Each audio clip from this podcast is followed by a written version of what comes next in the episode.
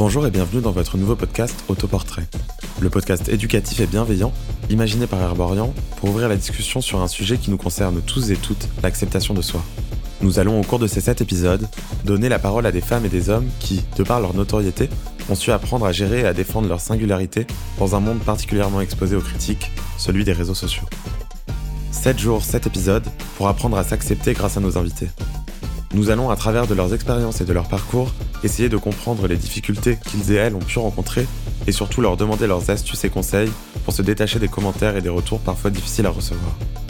Féminisme, grossophobie, cyberharcèlement, jalousie, homophobie ou prise de position, ils et elles ont tous et toutes réussi à faire une force de leur prise de parole, en ligne comme dans la vraie vie.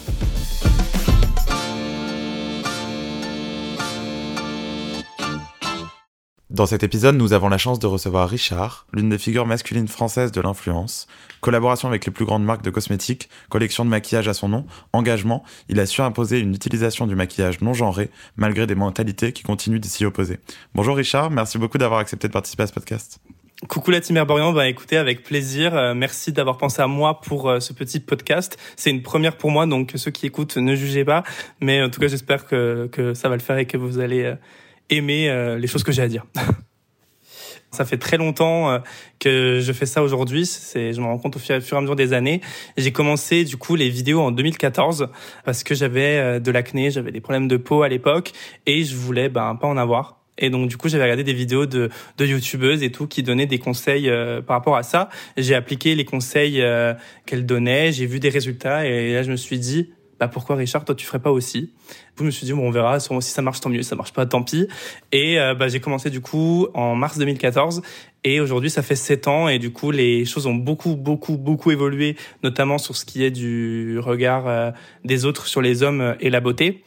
À l'époque, par exemple, j'avais plus de dislikes que de likes sous mes vidéos, j'avais énormément de commentaires homophobes ou aussi beaucoup de commentaires d'ignorants, des personnes qui euh, se disaient mais tu veux devenir une femme, on comprend pas. Enfin, et ces personnes-là, c'était même pas de l'homophobie, donc je leur en veux même pas. Je pense que j'ai juste, ben, ça a un petit peu surpris les mentalités en France.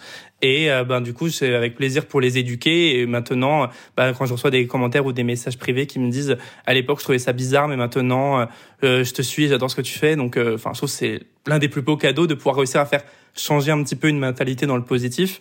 Et ben, mon métier aujourd'hui, bah du coup, c'est influenceur, comme on aime le dire, créateur de contenu. Et voilà, essayer de mettre ma petite touche dans le monde beauté en France. Mais sinon, après, j'ai eu de la chance quand même que dans ma famille, dans mon entourage, tout le monde ont été toujours OK avec ça, ont été là pour moi. Et ouais, m'ont soutenu, quoi. Donc, euh, je suis quand même chanceux. Depuis 2014, du coup, j'ai commencé. Les choses ont bien évolué et en bien, heureusement. Maintenant, c'est commun de voir un, un, homme avec du maquillage, alors qu'avant c'était hors du commun. Et je pense surtout, grâce à l'arrivée de TikTok et l'explosion de TikTok, je pense que ça a fait émerger beaucoup de personnes et beaucoup d'hommes qui se maquillent, euh, même qui font du drag, ce genre de choses. Enfin, on est plus au-delà que du maquillage beauté. Maintenant, il y a des drags qui sont connus en France et qui font des campagnes avec des marques, ce genre de choses. Et avant, mais c'était inimaginable. T'étais un homme, mais qui se maquille. T'étais pas juste un homme. Et euh, de voir maintenant euh, que les marques font confiance et prennent part à, ce mouvement, si pour moi ce n'est pas personnellement pas un mouvement, c'est normal, mais on va appeler ça comme ça. Comme par exemple, bah, du coup, Herborian qui euh, décide de, de, me prendre ambassadeur à l'année. Enfin, même moi, je me suis dit, oh, mais ça veut, tu te rends compte, Richard, à l'époque, on disait que c'est pas normal et t'avais plus de d'haine que de positif. Et maintenant, genre, bah, des marques te demande. Enfin, c'est ouf. Donc non, non, ouais, l'évolution est bien présente. Il y a des personnes qui me disent, t'as réussi à me faire euh, changer ou grâce à toi, j'assume enfin le maquillage, euh, tu m'as aidé, etc. et tout. Donc c'est trop cool.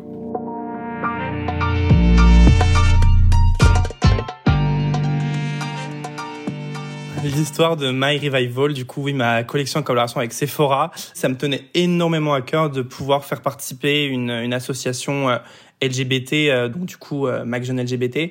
En fait, quand j'étais jeune, j'ai découvert mon homosexualité, j'ai fait mon coming out, ce genre de choses.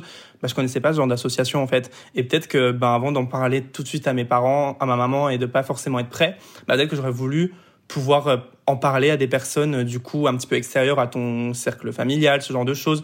Et en fait, moi, je connaissais pas ce genre d'association. Je pense qu'il n'y en avait pas tout simplement. Et moi, mon objectif à travers du coup cette collaboration avec eux, où on leur reverse euh, du coup avec Sephora un euro de chaque palette vendue. C'était du coup déjà de pouvoir les faire connaître davantage parce que c'est pas l'une des plus grandes associations LGBT françaises qui puisse ouvrir du coup via les dons plus euh, de centres à travers la France parce que ça c'était un de leurs projets et euh, qui du coup grâce à nous on l'espère ils vont pouvoir réaliser c'était d'une part du coup de les faire connaître via ma visibilité la visibilité de Sephora davantage et d'une autre part de soutenir cette communauté parce que ben déjà je en fais partie et je pense que ben toute cause est très bonne à soutenir. Pour ça, j'ai reçu quelques commentaires d'ailleurs en mode oui, tu as choisi cette cause, je pense qu'il y a plus important. Alors il n'y a pas d'association ou de cause plus importante qu'une autre. Moi, la cause euh, LGBT, donc tout ce qui est euh, LGBT phobie, bah, ça me touche parce que ben, je l'ai connu à travers les réseaux sociaux. Donc, je me suis senti plus légitime et tout simplement, j'en avais envie. J'ai pas à me justifier sur qui j'ai envie de donner de l'argent. Et, euh, et du coup, c'est pour ça qu'on l'a choisi. Moi, je soutiens plusieurs associations euh, depuis euh, déjà pas mal d'années et l'objectif, c'est de continuer parce que ben, si à ma petite échelle, on peut aider d'autres personnes, ben, c'est le rêve.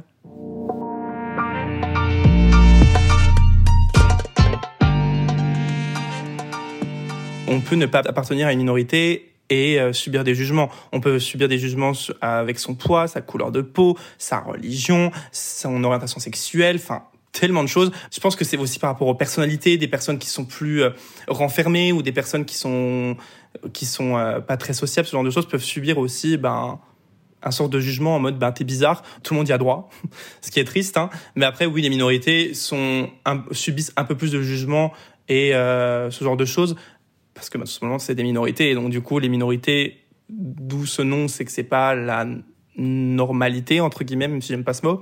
Et ben du coup on va pointer le doigt sur ce qu'on connaissait pas ou sur ce qu'on n'a pas l'habitude de voir. Pour moi je pense qu'une communauté ça s'éduque. Et il faut pas se laisser faire surtout parce que ben on n'est pas la, petite poupée de notre communauté. Il faut aussi les éduquer et leur faire comprendre que certes on est suivi mais ça reste nos choix et nos goûts et nos envies et qu'on s'adapte pas aux goûts et aux envies de notre communauté, même si on est là pour aussi pour leur faire plaisir et les écouter. Il faut vraiment trouver le mix parfait. Et je pense qu'avec ma communauté, personnellement, on l'a trouvé j'ai rarement des messages en mode euh, bah, je comprends pas ce que tu as voulu dire par là ou je suis déçu ou ce genre de choses. Enfin franchement ça m'arrive jamais. Dans ma communauté il y a beaucoup beaucoup de personnes bienveillantes de personnes euh, qui sont vraiment là pour moi et enfin vraiment là pour ma personnalité et plus pour là pour le mec qui se maquille. Euh, notamment par enfin j'ai pu le voir aussi par rapport à certains événements de l'année dernière le confinement et d'autres. Enfin j'ai vu en fait que vraiment j'ai parce qu'on se rend pas vraiment compte on se dit on n'arrive pas à voir les gens en vrai. Donc on peut pas se dire ils sont là pour moi mais en fait quand dans les coups durs que tu partages, bah tu, c'est là où tu vois que ta communauté est là pour toi.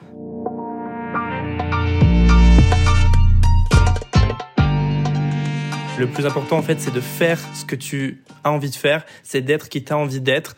Parce que imagine, juste, si tu veux te coller une personnalité, te coller une apparence pour plaire à des gens, bah, t'auras jamais vécu, ta vie. Et on a vie, on en a qu'une. Donc je pense que c'est quand même important de vivre la sienne et pas vivre euh, celle des autres par procuration. Fais ta vie, tu te fiches des regards des autres. Et tu vas voir au début, ça va être un peu dur parce que tu vas dire, on me regarde mal ou on me dit ça. Mais au fur et à mesure, les gens vont voir que tu t'assumes.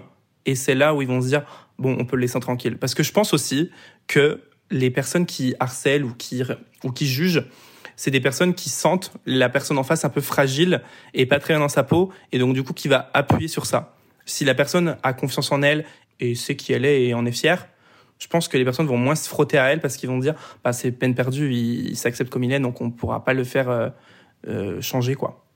Si je devais me donner un conseil au Richard plus jeune, ça serait change tes sourcils. change tes sourcils, ne les garde pas comme ça.